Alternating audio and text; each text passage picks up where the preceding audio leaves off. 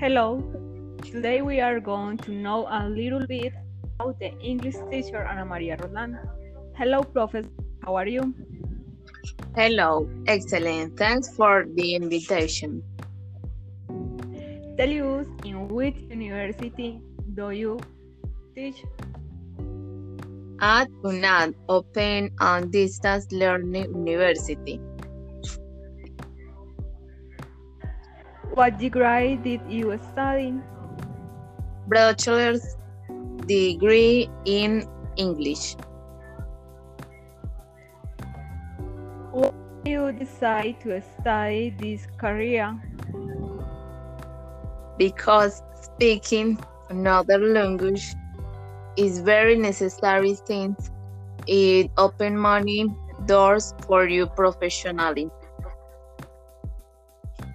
What do you think is most important when it comes to teaching?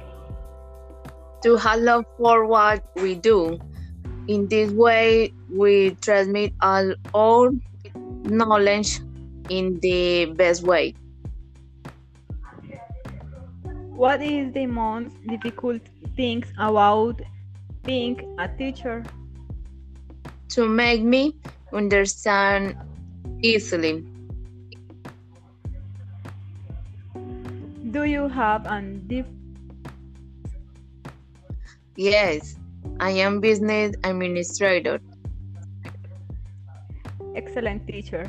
Thank you very much for your time. It was a pleasure. Bye.